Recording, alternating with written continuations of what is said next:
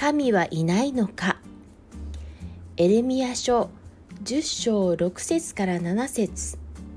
主よあなたに並ぶものはありません。あなたは大いなる方。あなたの皆は力ある大いなるものです。国々の王である方。あなたを恐れない者がいるでしょうか？そのことはあなたにとっては当然のことです。まことに国々のすべての知恵あるものの中にもそのすべての王国の中にもあなたに並ぶものはありません。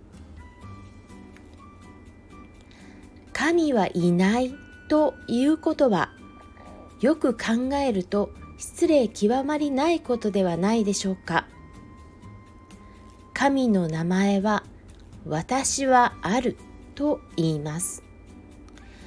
実際に存在しておられる方を無視して人の手で作ったものを拝み頼むということほど愚かなことがあるでしょうか。神はおられます。